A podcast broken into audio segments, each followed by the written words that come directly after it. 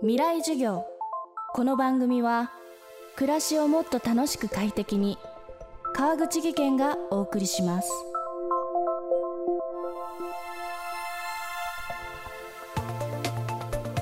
未来授業今週は先日東京と福島をつないでリモートで行われた収録会。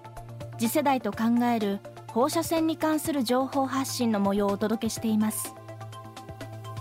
東日本大震災から10年。福島県では復興に向けた歩みが着実に進んでいます。しかし震災に対する人々の関心は薄れつつあり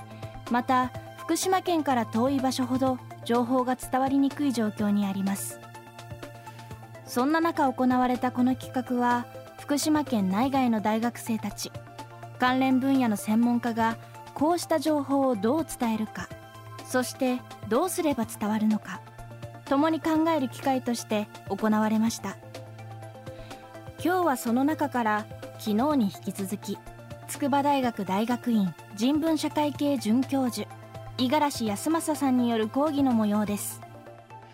未来授業3時間目。五十嵐さんも関わった福島県いわき市市民グループのある活動のお話です。テーマは検査をイベント化した海ラボ。まあ、伝え方としてちょっと手応えがあったなと思うものをご紹介したいと思います。海ラボそれからねこれ調べラボって書いて食べラボっていう、まあ、そのお話をしたいと思います。これいわきの一番北の港から、えー、市民スタッフとそれから一般から公募した人やメディア関係者を乗せて船出すんですね。で原発沖1.5キロのとこまで行って、えー、海底の泥と魚。でその魚釣り大会をするんです。でこれを計測する。でこの、えー、検査をするっていうこと自体も僕らイベントにしちゃったんです。この、えー、グループのメンバーの中にアクアマリン福島水族館っていういわきの大きな水族館とっても人気のある水族館行ってみてほしいんですがあるんですけどそこのスタッフがいてですねでこの測定は水族館でするんだけどこの測定すること自体イベントにしちゃおうっていうことをしたんですね。それを食べラボっていうふうに呼んでました。でこの実際行ってみると1.5キロって海だとすごい近所に原発が見えるんでもう廃炉状況もしっかり見ることができるようなスタディツアー的な側面もあったと思います。でこの継続的に2014年から原発沖1.5キロの海底度をモニタリングしてるんですけどこれね、え、すごく低いレベルにもう16年までのこのグラフなんですけどかなりなってる。おおむね100ベクレルパーキログラムぐらいでだいたい安定に16年頃からしてるんですね。このぐらいって実はあの関東とかでも普通に陸上だったらあってもおかしくないぐらいの数字にこんなに原発に近いとこでも実は海になってます。なんでかというと原発のところってすごい海洋だからやっぱりこう下にたまらないでかなりどんどん希釈されていくっていうことがきっとあるんだと思うんですね。で一番重要なのは何かっていうと東京電力がなんか隠したりするっていうことはないなっていうことがこれが市民がチェックできるっていうことが多分一番大事なことなんですね。で福島の漁業の話をすると試験操業って聞いたことがあると思います。一番最初2013年にたった3種類からこれは、えー、チェックをしながら漁業をして売ってもいいよっていう魚ができました。でだんだんそのチェックに、えー、モニタリング検査に伴ってですねだんだん試験操業の対象の魚種っていうのを増やしていって2016年には97種類までなりました。で2017年には取っていいのが何種類じゃなくて取っちゃいけないのはこの10種類だけだよっていうのに変わりました。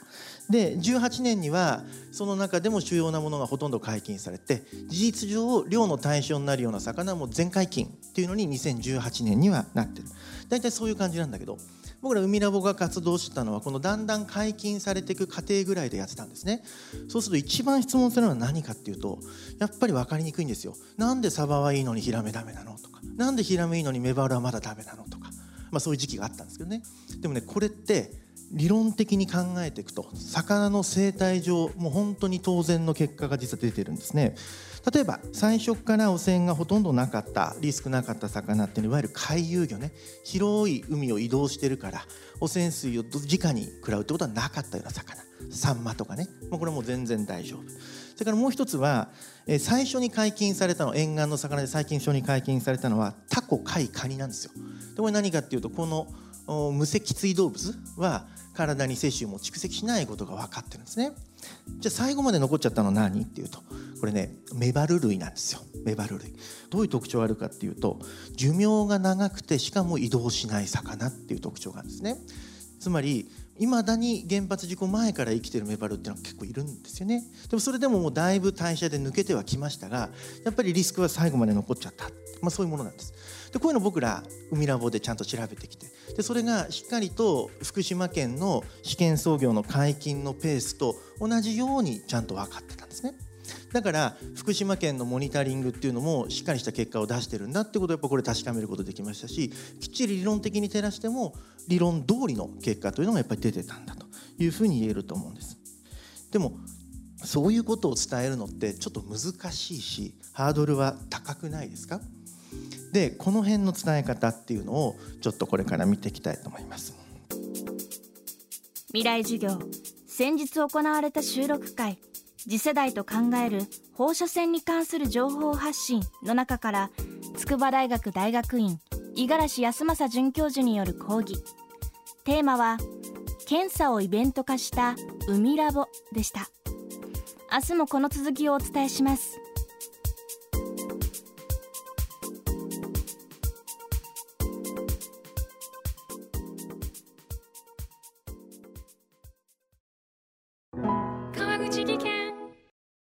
階段での転落。大きな怪我につながるので怖いですよね。足元の見分けにくい階段でもコントラストでくっきり。白いスベラーズが登場しました。皆様の暮らしをもっと楽しく快適に。川口技研のスベラーズです。未来授業。この番組は暮らしをもっと楽しく快適に川口技研がお送りしました。